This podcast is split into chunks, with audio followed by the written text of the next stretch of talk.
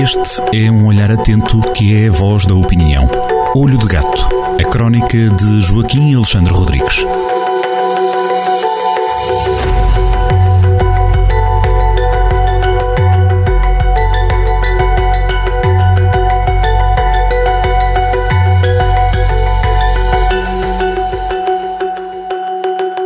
Sejam todos muito bem-vindos ao comentário semanal eh, em jeito de crónica assinada por Joaquim Alexandre Rodrigues. Hoje eh, cá estou eu, Carlos Eduardo, a tentar moderar da melhor maneira alguém que já tem aqui uma, um lastro, um histórico aqui na rádio. Joaquim Alexandre, boa tarde, bem-vindo. Muito boa tarde, é um prazer, eh, Carlos.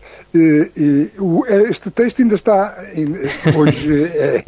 Portanto, como amanhã é feriado, antecipámos tudo, e ele ainda está em, em trabalhos, portanto, ainda está, é um work in progress. Portanto, na prática, eu neste momento ainda nem tão pouco sei que título é que vou dar. Fala de, de filmes uh, uh, uh, e de interferência de políticos em filmes, que não foi muita, mas há aqui uma, um, umas histórias engraçadas e vou tentar contá-las, é só isso. Então, então vamos lá começar. Quero começar por, por, que, por que narrativa, vá. Começamos por onde? Ah, podemos começar pelo seguinte.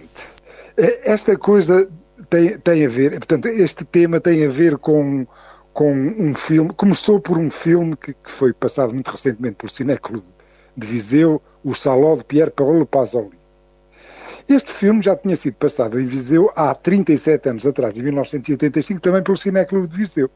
E, entretanto, em conversa com o Rodrigo Francisco, que, do Cineclube, ele contou-me uma história de que o Almeida Santos, eh, ministro socialista, eh, e um, que, foi, que foi depois presidente da Assembleia da República, engalinhou com este filme na altura do PREC.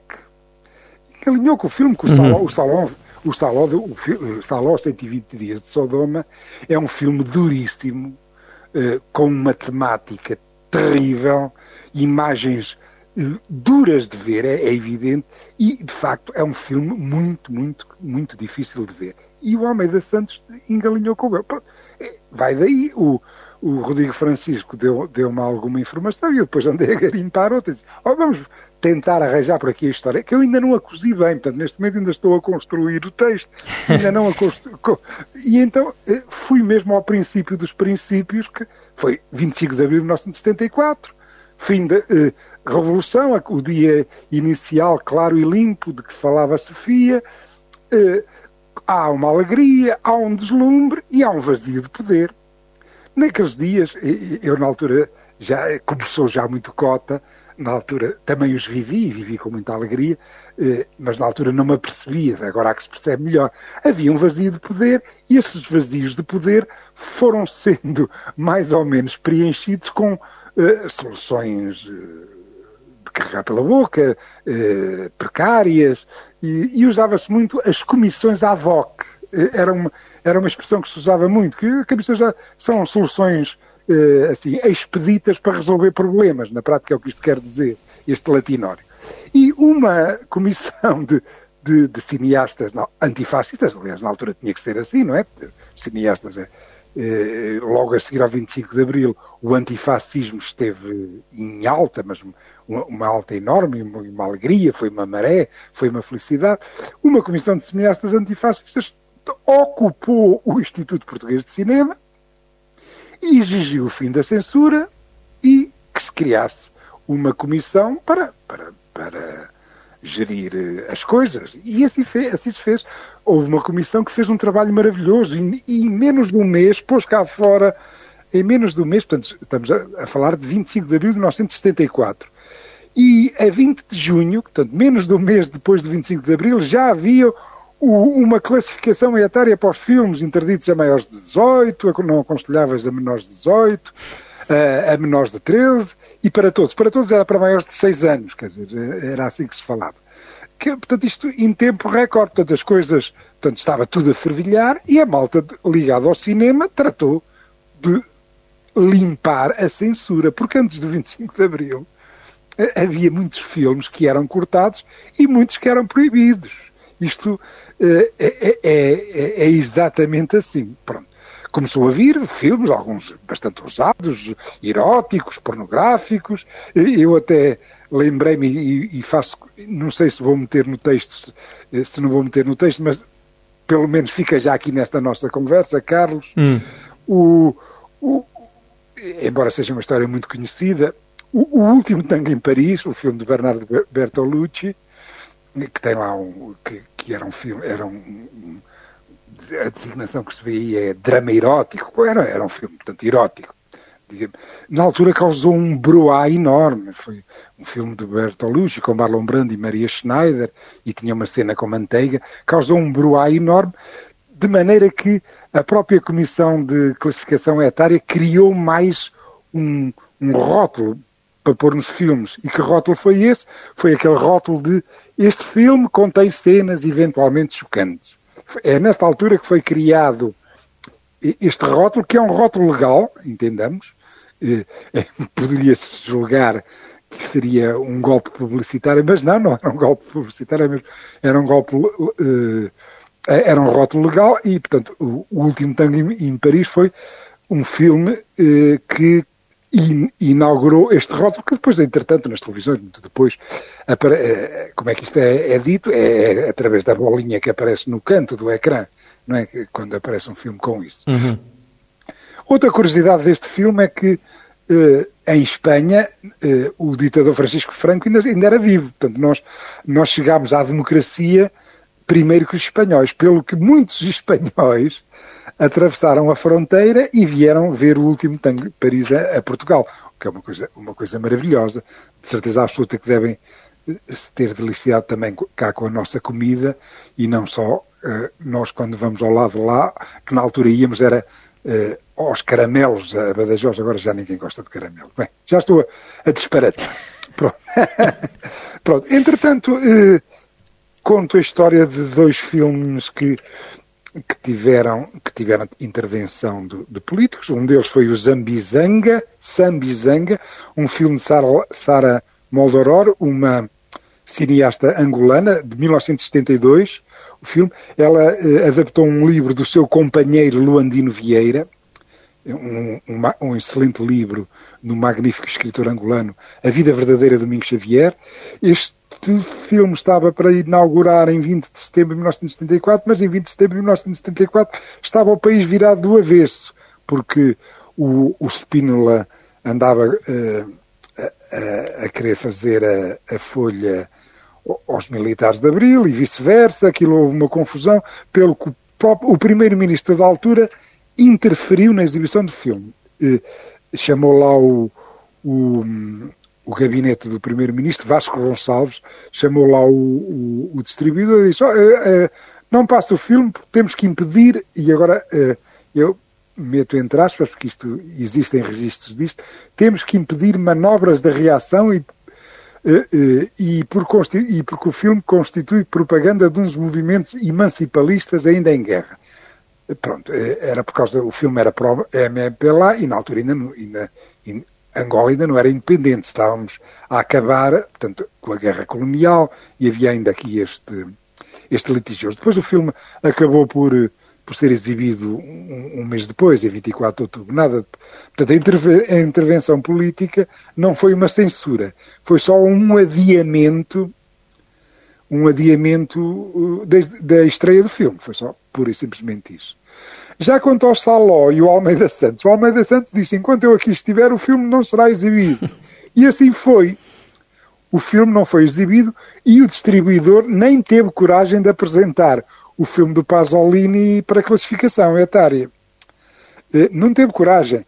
Eh, simplesmente, na altura, os governos duravam pouco e, passado. Eh, portanto, isto, é, esta história aconteceu em 1976. Os governos duraram, demoravam pouco, havia sempre muita, muita muita turbulência governamental, muita instabilidade, pelo que, entretanto, passado poucos meses, o Almeida Santos foi para, deixou de ser Ministro da Comunicação Social e do Cinema, que tinha a tutela do cinema, e passou para Ministro da Justiça. Quem passou a mandar no cinema foi Manuel Alegre. O distribuidor eh, já apresentou depois o, o, o filme, e o filme acabou por, ser, por estrear no dia 1 de setembro eh, de 76 no Festival de Cinema da Figueira da Foz, que era uma das coisas na altura muito importante, o Festival de Cinema da Figueira, e no dia seguinte em Lisboa, mas só com palavras. Não, não, a publicidade não, não, mostrava nenhuma daquelas imagens muito ousadas do Pasolini. É isso. Ainda há outra história, Zita, eh, eh, que tem a ver com já, já, isto já depois, em 1985. Isto são tudo histórias antigas, atenção. Num filme de, de Godard, Eu por Saúde Maria, que, é, que foi um filme que, eh, portanto, Maria neste caso era uma referência uh, à mãe de Jesus Cristo, mas na, história esta mãe de Jesus Cristo é apresentada e corporizada por, por uma mulher do povo que trabalha num, salvo erro, trabalha num, numa bomba de gasolina e que tem um namorado que é contabilista ou coisa assim no género que se chama José. Portanto, é uma espécie de transferência para a contemporaneidade eh, e, e, para o contexto contemporâneo da história de Cristo. É, é, da história de Maria, perdão, Je vous salue Marie, Eu vos saúde Maria, um filme de Jean-Luc Godard. Uhum. Alguns sectores da Igreja gostaram muito do filme. Os sectores mais integristas, eh, eh, eh, mais conservadores, que na altura eram dirigidos pelo Cardeal Lefebvre, não gostaram nada e, e houve muita celeuma.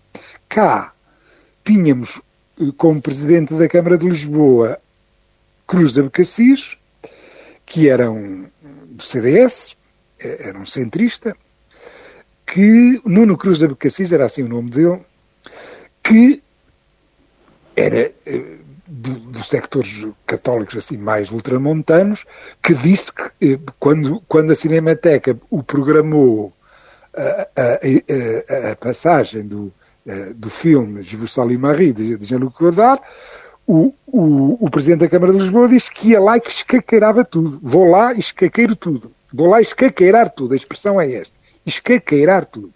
Pronto. Isto deu muita celeuma e, como é evidente, eh, com o, com o, o aconchego de uma figura de poder, Cruz Abcacis, houve um grupo de, de, de, católicos mais tradicionalistas que foi à Cinemateca tentar uh, impedir que, que, fosse, que fosse feita a sessão do Jesus Salim Marie. Isto foi no dia 29 de junho de 1985, portanto, um dia de verão de 1985, em que houve lá uma confusão na, na, isto parece quase uma anedota, inimaginável, mas foi assim, uma trupe de fanáticos foi lá criar confusão e, e uns Uh, alguns foram lá à bilheteira que queriam comprar os bilhetes todos para impedir que, com, para impedir que houvesse espectadores, mas não tiveram sorte porque a bilheteira só vendia dois bilhetes a cada pessoa, não é? Uh, portanto, por aí não foi.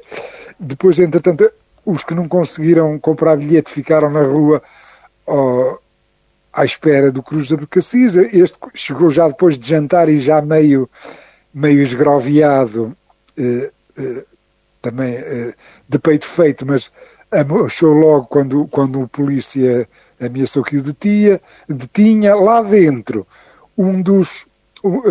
Há, há, um texto fabuloso, fabuloso de, de Elizabeth França, numa reportagem deliciosa no Expresso, na altura, que conta a história de um, de um, de um deles, de um, de um destes católicos que queria impedir a, que o filme fosse exibido, que se pôs de arrojo a evocar o transe místico e rangendo os dentes e rezando Ave Marias.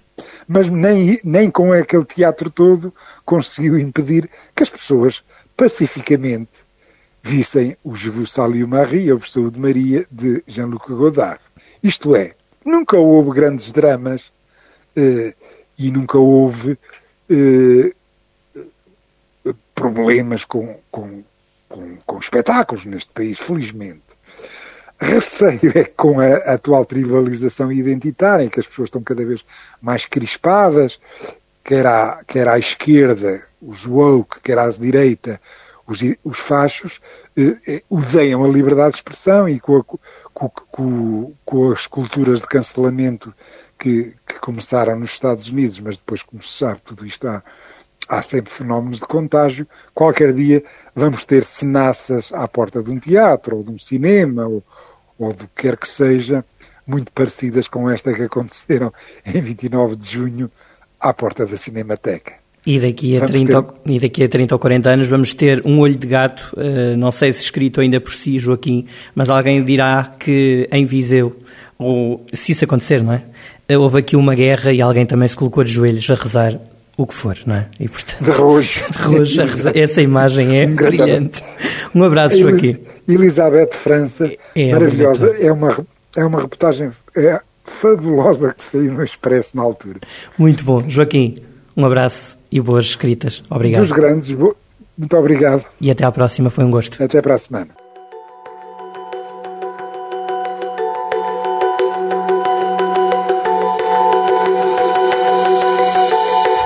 Olho de Gato, a crónica de Joaquim Alexandre Rodrigues, na rádio às sextas-feiras, com repetição nas manhãs de domingo e sempre no digital em jornaldocentro.pt.